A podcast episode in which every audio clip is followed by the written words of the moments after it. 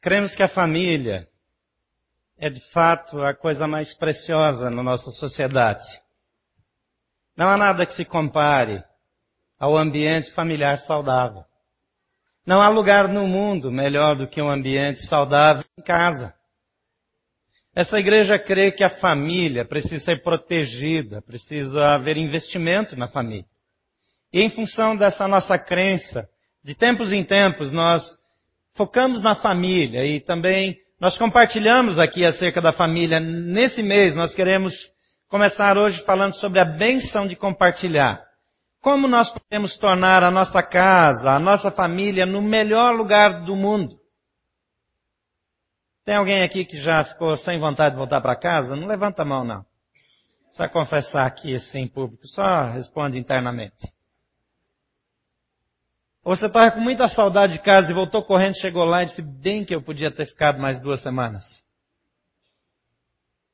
Porque os problemas, eles se agigantam quando nós não resolvemos os problemas. E quando nós aprendemos a compartilhar, nós começamos a repartir vida, problemas, alegrias. No próximo domingo, nós vamos falar sobre abismos e pontes. Tem gente especializada em produzir abismos. Mas nós queremos construir pontes sobre os abismos, para que os nossos relacionamentos, as nossas famílias vivam melhor. No domingo seguinte, nós falaremos sobre como trocar o estresse pela alegria. Todos nós temos problemas de estresse, se não todos, a absoluta maioria. Mas nós podemos ter uma vida livre de estresse, uma vida mais tranquila, e mais feliz. E por último, falaremos sobre a arte de demonstrar amor. Tem gente que não sabe demonstrar amor. Eu já compartilhei algumas vezes. Um casal, num aconselhamento, vinte e tantos anos de casado, a esposa não estava mais disposta a continuar casada, a coisa estava muito difícil e eles foram procurar ajuda de um conselheiro. E lá naquele ambiente, ele, conselheiro tentando entender a situação, ela diz, ele não me ama mais. Ele não demonstra amor. Desde que a gente casou, ele nunca disse que me ama. E lá pelas tantas, o marido resmungou e disse, no dia do nosso casamento, eu disse que lhe amava. E essa afirmação continua valendo até o dia que eu a revogue.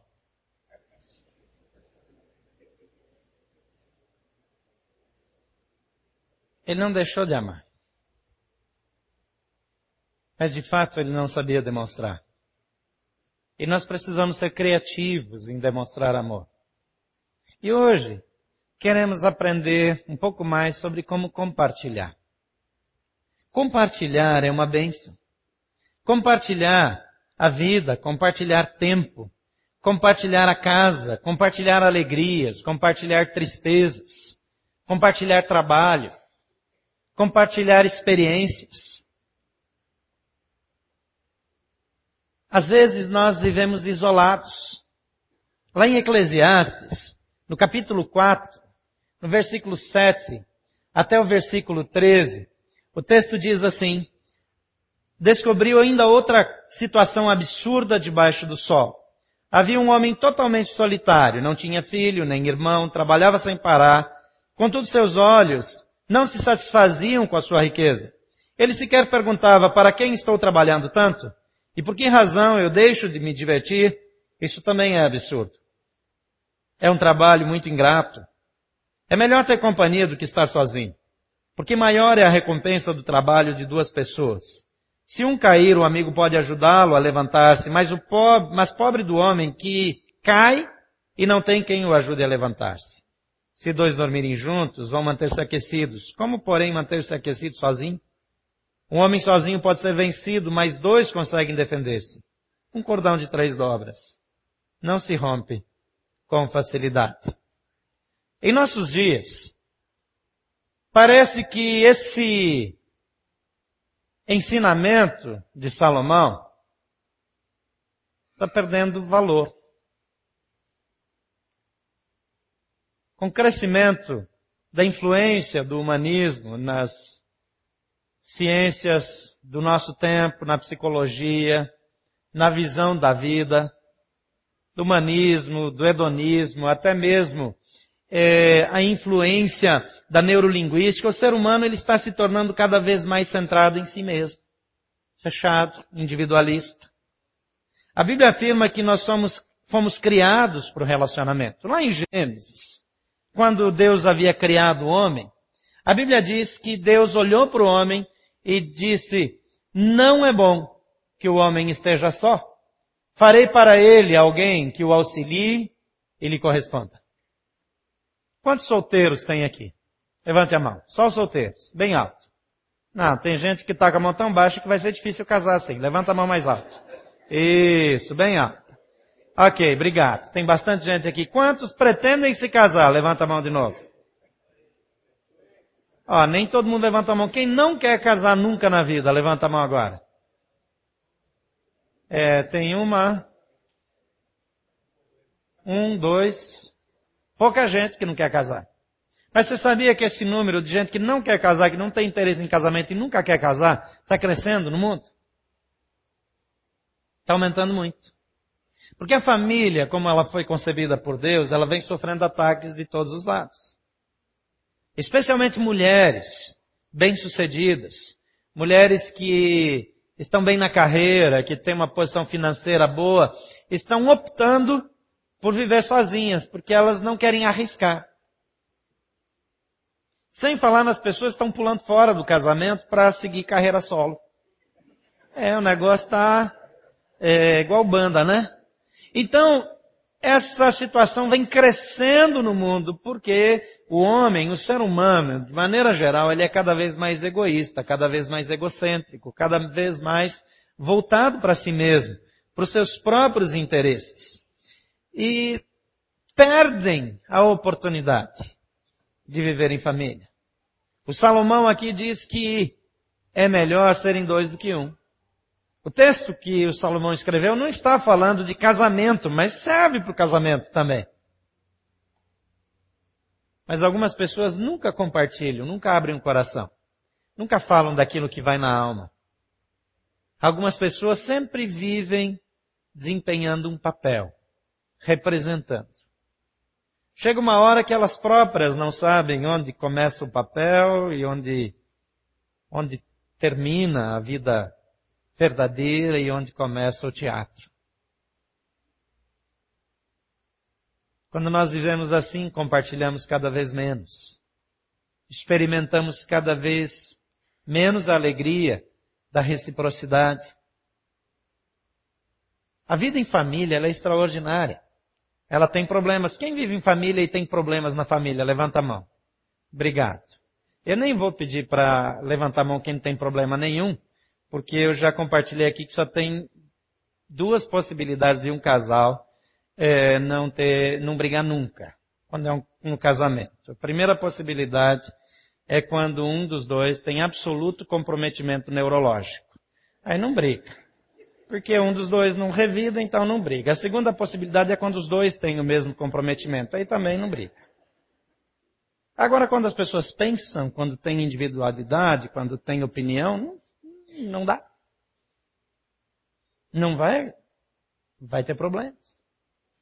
Mas sabe os problemas que a gente enfrenta na família, as dificuldades, elas nos ajudam a enfrentar problemas lá fora. Você quer um adulto problemático? Cria o seu filho dando tudo que ele quer. Faça tudo que ele quer. Sempre na hora que ele exigir. Quando ele grita, faz qualquer coisa para atender. Se ele bate o pé, vai lá e faz. Você vai ter provavelmente ou um drogado, ou um criminoso, ou uma pessoa completamente desajustada na vida. Olhem para mim, pais. Por sua responsabilidade, você está formando alguém para ser desajustado para o resto da vida. Dizer não. Chorar. Não tem nenhum problema quando um bebê chora por manha Deixa chorar, faz bem para os pulmões. Ajuda, ajuda a crescer. Não vai deixar um bebezinho pequenininho de nada lá abandonado, né? Por favor, não vai. Você não sabe, ele não pode se expressar. Mas deixa crescer um pouquinho. Você sabe que algumas coisas parece que nascem com a gente. Uma tendência à manipulação. Seja um pai, uma mãe super protetora e você terá um filho desajustado. As frustrações, o não, são importantes para que lá fora, numa vida que não é justa, numa vida que não diz sim sempre, ele tenha, ela tenha condições de enfrentar a vida. As alegrias, as afirmações, os presentes, o carinho, a aceitação, são de extrema importância para que quando ele estiver lá fora e ele for criticado, achatado pela vida, acusado, injustiçado, ele tenha resolvido a sua autoestima, tenha uma boa autoimagem e ele saiba o seu valor, porque na família ele foi aceito, acolhido, amparado. Tanto as coisas que parecem ruins, quanto as coisas que são boas, dentro da família, contribuem para a nossa formação e para o nosso crescimento. Então é importante compartilhar. É importante viver em família. É importante andarmos juntos. Eu quero compartilhar rapidamente dois exemplos bíblicos, um do Velho Testamento e um do Novo Testamento. No Velho Testamento, havia uma mulher chamada Raabe, uma prostituta.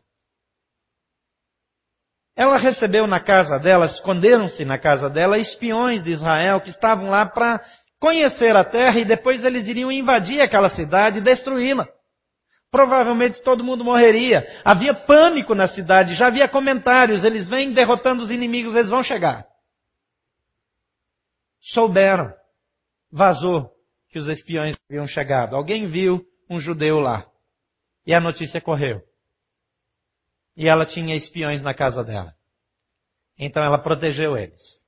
Ela repartiu com eles da segurança da sua casa. Ela enganou os guardas que vieram visitá-la. Ela deu informações falsas, ela orientou eles a saírem da cidade. E quando eles saírem, os portões fecharam, ela orientou aqueles homens sobre o lugar para onde eles deveriam fugir. E ajudou eles a saírem por cima do muro, porque a casa dela ficava em cima do muro. E ela falou, faça um acordo comigo. Quando vocês vierem, vocês vão poupar a minha família, os meus irmãos, os meus pais, ela tinha uma vida não muito honrosa.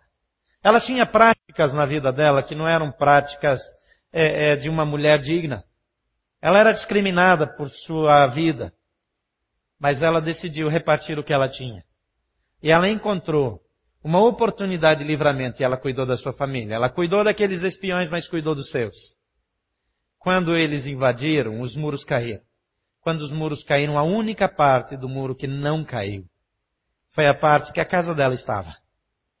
A casa dela permaneceu em pé. Toda a sua família estava com ela. E todos foram salvos. E olha só que interessante, se você abrir a sua Bíblia, lá em Mateus, no capítulo 1 tem a genealogia de Jesus. Eu não vou ler, porque primeiro que é chato, é fulano gerou aquele outro, aquele gerou aquele. É a lista comprida, sem graça, não quero ler isso para você. Mas eu quero ler um pedaço da genealogia de Jesus. Eles estão dizendo quem gerou quem até chegar em Jesus. Desde a antiguidade. Agora olha só. Salmão, versículo 5, gerou Boaz, cuja mãe foi Raabe, aquela. Aquela mulher, aquela prostituta. Aquela do muro. Que aprendeu a repartir. Abriu a sua vida para ajudar, para compartilhar com a sua família. Salvou a sua família e fez parte da lista da genealogia de Jesus. Boaz gerou Obed, que foi o vô de Davi, Obed gerou Jessé, pai de Davi, Jessé gerou o rei Davi, e Jesus foi da linhagem de Davi. Mais 70 gerações depois, nasce Jesus. Uma vida compartilhada. Eu aprendo aqui, metaforicamente falando, que aprender a compartilhar mantenha sua casa em pé quando tudo ao seu redor cai por terra. A outra experiência é de uma mulher chamada Tabita, ou Tabita, como alguns chamam aqui no Brasil. Tabita no hebraico, Dorcas em grego. Essa era uma mulher, uma discípula conhecida pelo bem que fazia ao próximo. Ela confeccionava roupas, ela tecia, ela fazia tudo para angariar recursos e para ajudar os necessitados. A vida dela se caracterizava por partilhar, por compartilhar, por repartir. essa mulher morreu. As pessoas da comunidade choraram. As pessoas da vila dela ficaram muito tocadas. E a notícia chegou a Pedro, que foi visitá-la, morta. Ele chega, entra no quarto, fecha a porta, ora por ela. E pede a Deus que lhe restaure a vida. E ela é ressuscitada. E ela sai da morte e continua a obra de compartilhamento. Quando aprendemos a compartilhar. Vou de novo, né? Falhou. Quando nós aprendemos a compartilhar. Vamos de novo? Vamos juntos? Quando nós aprendemos a compartilhar, nem a morte apaga a nossa história. A nossa influência continua. Mesmo que você não ressuscite, a sua influência vai continuar. Algumas sugestões, alguns conselhos bíblicos que podem ajudá-lo a ter uma vida compartilhada e isso vai abençoar a sua casa em primeiro lugar. Então a primeira dica, disponibilize o seu tempo com qualidade e foco. Leia comigo, qualidade e foco. Juntos, qualidade e foco. Sabe como é que é? É quando você está conversando em casa, você não pegar o iPad, você está falando com a família e ficar aqui o tempo todo, fazendo alguma coisa. O tempo todo com o celular na mão. Amém, mulheres? Não, amém? É porque as mulheres sempre reclamam disso, né? Pelo menos na minha casa. Eu tenho muitas mulheres para reclamar disso. Sabe o que acontece? Às vezes a gente está em casa. Ontem eu saí daqui com a Tabita, minha filha mais nova, e eu recebi uma ligação. E aí eu estava falando com uma pessoa, e daqui a pouco ela ligou o rádio e começou a fazer barulho, e eu disse, filha, estou no telefone, eu disse, eu não tenho nenhum prazer em ficar com alguém que fica o tempo todo no telefone.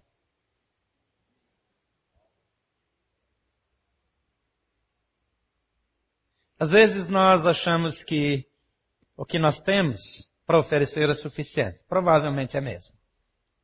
Mas faça com foco. Dê atenção de qualidade. Você está sempre distraído quando está em casa? Ou quando você vai em casa, você liga a televisão e fica na frente da TV. Se é homem, provavelmente trocando de canal. Se é mulher, provavelmente assistindo alguma série. Aí fica lá, né? Absorvida naquela série. E alguém fala com você dizendo, aham, sim, claro, aham, mas não tira o olho da TV. Isso não é qualidade de atenção. Você pode assistir TV. Você até pode, eventualmente, atender o telefone. Mas sabe que o telefone tem um botão, o meu tem um botão grande, um único botão na frente. E tem também um outro botãozinho de apoio na lateral assim. Se você apertar aquele botão e segurar, aparece uma mensagem maravilhosa que diz desligar. É só escorregar com o dedo em cima assim, ó, e ele vai desligar. Telefone fixo tem um pino que é plugado na tomada que se você apertar e tirar, ninguém morre por isso. A não ser que você seja médico e esteja de plantão.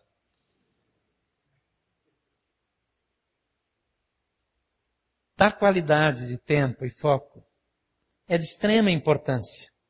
Em Filipenses, no capítulo 2, o versículo 3 diz assim, nada façam por ambição egoísta, voltados para si mesmos, ou por vaidade, mas humildemente considerem os outros superiores a si mesmos. Você considera o marido superior a você, a esposa superior a você? Você considera os filhos superiores a você? Ou você é sempre o maioral, o chefe? Eu não estou falando de inversão de papéis. Eu não estou falando de não ter autoridade, de não ter liderança. Eu estou falando de tratar as pessoas como se elas estivessem em um posto em cima. Tratar como você trataria alguém que tem autoridade na sua vida. Esse texto, de novo, não é um texto que está falando para a família. É um texto que está falando de relacionamentos no sentido amplo. Mas isso se aplica também dentro de casa. Vocês concordam comigo que nós somos melhores fora de casa do que dentro de casa? De vez em quando alguém acusa você de por que, que você não é assim como você é aqui lá fora? Isso acontece com você? Também não levanta a mão agora. Eventualmente acontece. Quem acha que tem quem ouve em casa a reclamação de que não tem tempo suficiente em casa, que está pouco em casa, levanta a mão comigo aqui para não me deixar sozinho. Só eu e mais alguns. Parabéns a vocês que têm bastante tempo em casa. Eu e alguns poucos aqui ouvimos essa queixa. Precisa mais tempo. Até vou perguntar de novo, estou meio desencorajado. Tem mais gente que tem reclamação em casa que não dá tempo chega? Levanta a mão aí, me ajuda aqui. Obrigado, eu estou me sentindo melhor agora. Mas de fato, não é só a quantidade de tempo. Mais importante do que a quantidade de tempo é a qualidade. E quando eu só cuido de mim, quando eu chego em casa só faço o que eu gosto, quando eu só vejo o programa que eu quero, quando eu só escolho as coisas que me dão prazer, eu não estou cumprindo esse versículo de Filipenses. Em segundo lugar, ofereça aquilo que você tem e não o que não tem.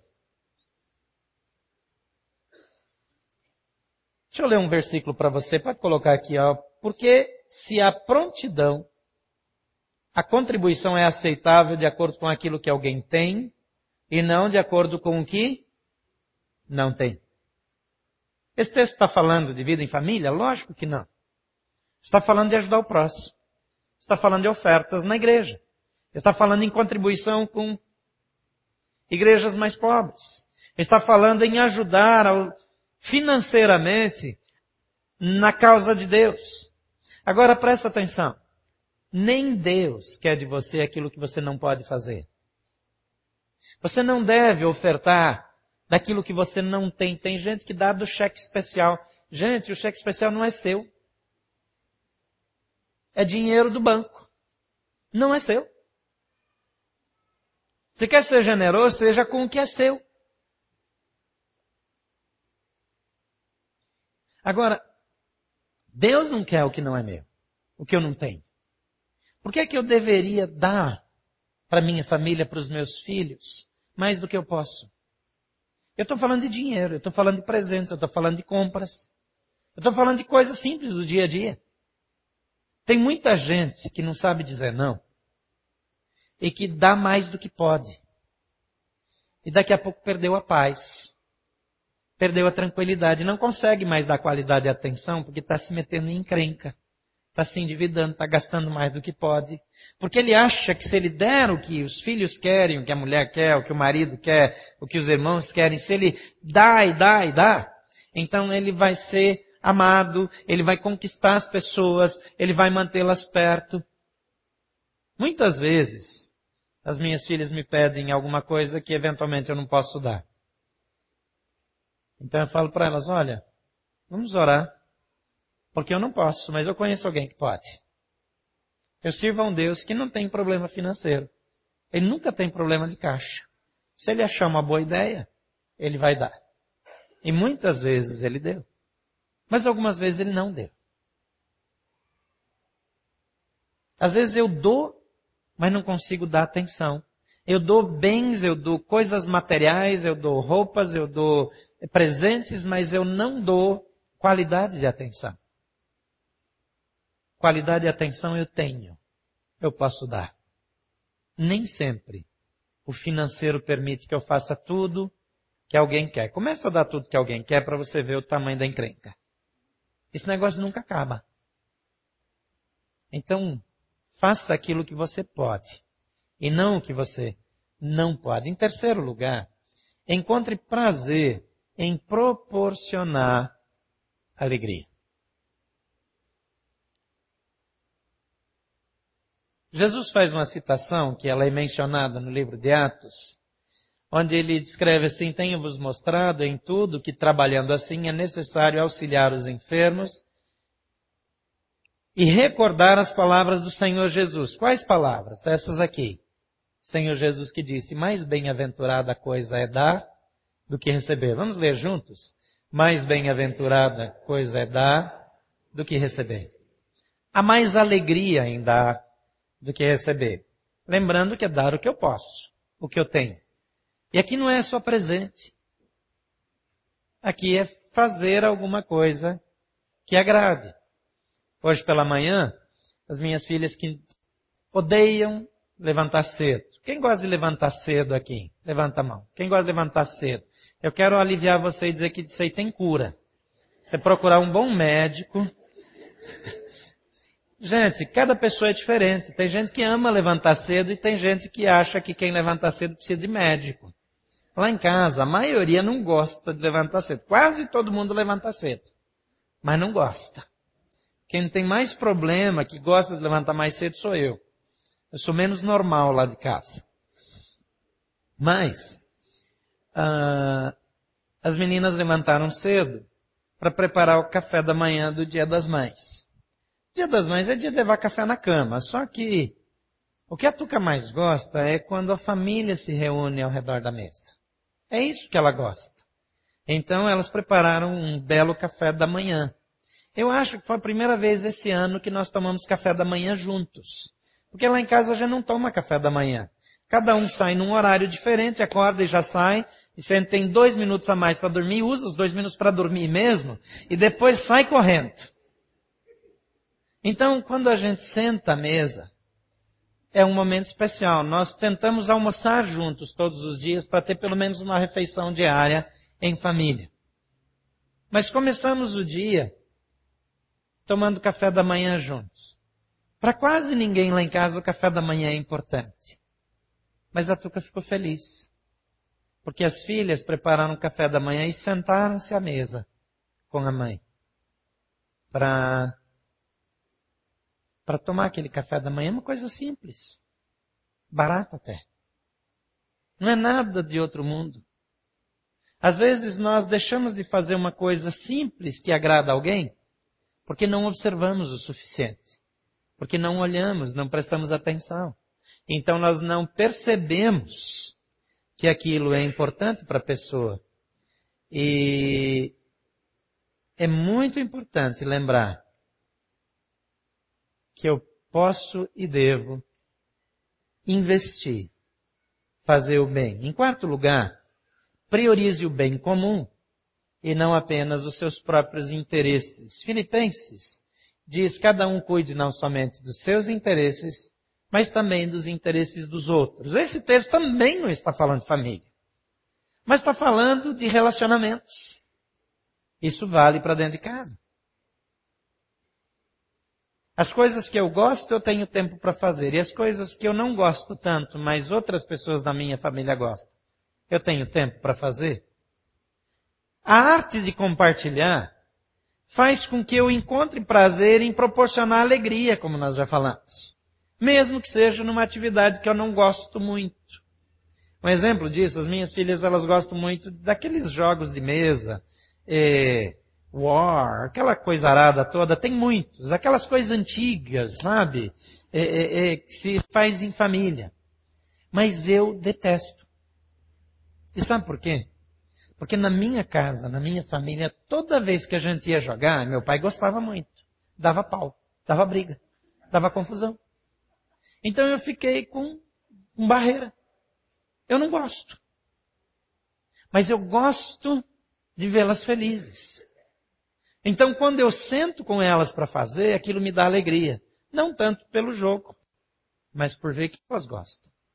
Então quando nós mudamos o foco, quando nós cuidamos da necessidade, do interesse das pessoas da nossa vida, do nosso relacionamento, da nossa família, então isso vai abençoar e trazer um complemento para a nossa vida familiar. Em quinto lugar, compartilhe a presença terapêutica e restauradora de Jesus. Tem alguém aqui que na sua família não tem problema nenhum? Levante a mão. Eu já falei isso antes, né? Então, que bom que ninguém levantou de novo, só eu, mas era só para dar o exemplo. Aqui, a minha também tem. Mas o que acontece? Na família a gente se machuca. A gente fala coisa que não acredita. A gente fere a pessoa de um jeito que a gente não queria ferir.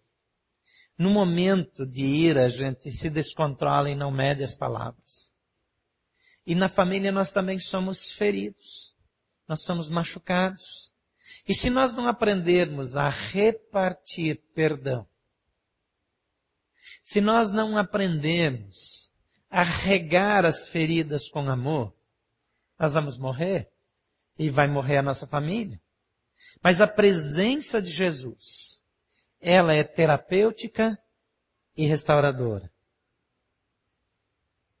Havia um homem que cuidava de presos. Num terremoto, as correntes se soltaram, as portas se abriram, mas todos os presos haviam recebido a Jesus, tinham se tornado cristãos, porque Paulo estava preso naquela cadeia. E o carcereiro, quando viu as portas abertas, ele queria se suicidar, porque alguém não ser fiel guardador dos presos sobre os quais ele havia recebido responsabilidade oficial, era humilhante demais. Então ele já seria condenado à morte mesmo, então ele já ia resolver e, e partir logo para a execução. Mas Paulo diz, não faça mal. Não faça mal a si mesmo, nós estamos todos aqui. E ele ficou tão impactado com aquele testemunho da presença de Jesus naqueles homens, que alguns deles eram assassinos, eram homens cruéis. Paulo estava ali inocente com seu companheiro, mas os outros eram, estavam ali por razões, na maioria, provavelmente corretas. Ele fala, o que é que eu tenho que fazer para ser como vocês? E eles respondem para ele, dizendo, crê no Senhor Jesus. E serão salvos você e os de sua casa. Vamos ler juntos de novo? Creia no Senhor Jesus e serão salvos você e os da sua casa. A presença de Jesus na minha vida precisa ser compartilhada com a minha família. A presença de Jesus na minha experiência de vida precisa contagiar a minha casa. Isso vai mudar a história da minha família. Num tempo em que as famílias estão repensando se vale a pena viver em família, que os casais estão repensando se vale a pena investir no casamento, num tempo em que tanta gente está dizendo, eu acho que eu não quero casar nunca, eu não quero família, eu quero uma vida, uma carreira solo. Oferecer Jesus para nossa casa é a resposta. É cura para as feridas, é cura para o casamento, é cura para os relacionamentos. A presença de Jesus é transformadora, terapêutica, restauradora. Jesus está presente na sua casa. Ele já habita com você na sua família. Você já convidou Jesus Cristo para fazer parte da sua história pessoal. A Bíblia diz que a presença de Jesus traz salvação. Salvação na linguagem bíblica é resolver o problema da desconexão com Deus. É conectar-se com Deus por meio de Jesus Cristo, que morreu numa cruz, porque eu e você somos pecadores.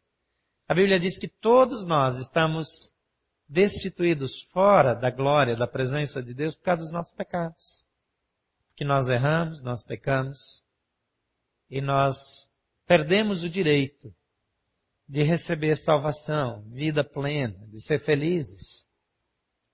Mas com Jesus, a presença de Jesus muda a nossa história. A presença de Jesus nos reconecta.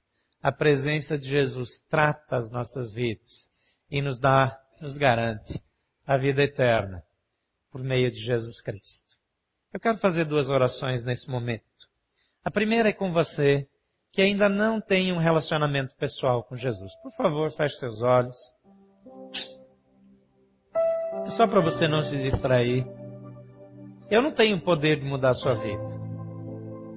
Eu não posso oferecer vida eterna para você porque eu não tenho nada para dar. A não ser o que eu recebi de Jesus, que é uma vida que nunca termina que é uma vida que não depende de nenhum ser humano. E que eu tenho acesso por causa da graça de Jesus. A Bíblia diz que você foi escolhido em Cristo antes da fundação do mundo. Que Deus pensou em você antes de criar o mundo. Porque Ele ama você. E Ele enviou Jesus a esse mundo para repartir o amor dele com você. Estamos falando em compartilhar. Compartilhar com a família, compartilhar com as pessoas. Deus compartilhou com você. Agora, a iniciativa dele só faz sentido se você abrir o seu coração e receber Jesus. Também não tem o poder de convencê-lo. A Bíblia diz que o único que pode convencer do pecado, da justiça e do juízo é o Espírito Santo de Deus. Mas se Deus está falando com você, se o Espírito de Deus está tocando no seu coração, se você está sentindo, sendo sensibilizado por essa presença sobrenatural, então você precisa dizer, Senhor Jesus, eu quero essa nova vida contigo. Vamos falar isso juntos? Ore comigo assim, diga, Senhor Jesus, eu sei que tu és o Filho de Deus, que veio a esse mundo, que morreu numa cruz para pagar pela minha culpa, porque eu era indiferente a ti, porque eu vivi do meu jeito, porque eu só fazia as coisas como eu queria. Agora eu quero convidar você para entrar no meu coração. Por favor, toma conta da minha vida. Eu reconheço que tu és filho de Deus e que veio a esse mundo e morreu por mim, mas ressuscitou. Eu te recebo na minha vida como meu Senhor e meu Salvador. Você quer validar essa oração na sua vida? Eu quero orar por você. Você quer dizer sim, eu quero fazer essa oração recebendo Jesus. Enquanto eu oro, erga uma de suas mãos, onde você estiver. Mantenha ela erguida durante a oração dizendo: Eu quero um relacionamento com Jesus, eu quero Jesus na minha vida, na minha casa, na minha família. Eu acredito que o que a Bíblia diz é verdade. Creia no Senhor Jesus Cristo e serão salvos você e os da sua casa. Você quer fazer essa oração? Mantenha sua mão erguida. Eu quero orar por você. Pai, em nome de Jesus, eu oro por cada um, por cada pessoa que agora está com a sua mão erguida. Olha para cada um deles. Pai, todas essas pessoas, todas essas mãos estão fazendo um sinal dizendo: Eu creio que Jesus é o Filho de Deus que morreu por mim. Eu quero salvação, eu quero vida eterna, eu quero um concerto com Deus e quero a presença de Jesus na minha vida e na vida da minha família. A tua palavra diz que quando nós confessamos a Jesus, nós somos salvos. Então toma-os em tuas mãos. Toma essas vidas nas tuas mãos, simplesmente faz aquilo que o Senhor vai fazer mesmo, que está escrito na tua palavra. Escreve os nomes deles naquele livro que nunca os nomes serão retirados. Onde está o nome de cada um daqueles que um dia recebeu Jesus e que irá morar no céu contigo por toda a eternidade. Toma-os em tuas mãos, apaga os seus pecados, cancela-os, lava no sangue de Jesus. Muda a vida deles, a história deles, a família deles para a glória do teu nome, porque tu és Deus que não mente, Deus que não muda, que honra cada um dos seus compromissos. Por isso eu te louvo por cada uma dessas vidas e oro em nome de Jesus. Amém. Segunda oração que eu quero fazer, continue com seus olhos fechados. É por você que hoje quer dizer para Deus, eu quero aprender a compartilhar na minha família. Eu quero viver isso que eu ouvi hoje à noite, eu preciso da tua graça, eu preciso da tua ajuda. Eu preciso da tua presença. Porque eu sei que tem problemas na minha casa. Eu sei que tem problemas na minha família. Mas hoje, eu me aproprio da tua palavra. E quero viver as verdades da tua palavra e quero a tua ajuda. Você quer fazer essa oração? Eu quero orar por você. Enquanto eu oro, eu quero que você fique em pé. Sabe por quê? Porque se ficar em pé pode ser que alguém perceba e você fique constrangido. E essa é a intenção mesmo. É que você faça isso pela fé. Porque às vezes a gente faz um compromisso no coração e depois esquece. Então eu quero que você tenha coragem de ficar em pé e dizer: Eu quero mudar. E eu quero a ajuda de Deus para mudar na minha família, na minha história. E crer que o Senhor vai mudar a mim e através dessa mudança vai mudar toda a minha família. Se você quiser, fique em pé enquanto eu oro. Pai, em nome de Jesus. Nós estamos aqui nos colocando em pé diante de Ti para dizer que nós precisamos mudar. Nós estamos dizendo isso do cônjuge, do filho, da filha, estamos dizendo primeiro da nossa vida. E Pai, toda mudança precisa ser produzida por Ti. É o Senhor que produz. Tudo que tem de bom, que vem de bom sobre nós, vem das tuas mãos. Então olha para todos os teus filhos em pé nessa hora. Que reconhecem que precisam mudar. E opera uma transformação sobrenatural. Algumas coisas vão depender de disciplina, mas o Senhor pode dar essa disciplina. Algumas coisas vão precisar de determinação para continuar nas próximas semanas, meses e anos, mas o Senhor pode dar essa determinação. Mas tem coisa que nenhum deles pode mudar, mas o Senhor pode. Então peço que o Senhor tome-os em tuas mãos. Que o Senhor possa, na vida deles, manifestar graça de tal maneira que eles sejam vitoriosos ao aplicarem as verdades da tua palavra, ao praticarem isso na sua vida diária. Ó Pai, que o Senhor comece um novo tempo nessas famílias. E Pai, em nome de Jesus, não por mim, não por algo que eu tenha, mas por causa da tua palavra, eu abençoo essas famílias apresentadas aqui. Ó Pai, que toda ação do diabo na vida deles seja por terra, que o Senhor desfaça tudo aquilo que foi é, engano do diabo, aquilo que foi negligência pessoal, aquilo que foi teimosia pessoal, que o Senhor apague. Mas que o Senhor não permita que o diabo tenha vitória, que se aproveite das fraquezas deles mas que o Senhor faça uma obra de restauração. E como igreja do Senhor Jesus, alicerçada no poder do sangue derramado na cruz do Calvário. Em nome de Jesus, eu abençoo essas vidas agora. Declaro o teu mover e o teu poder.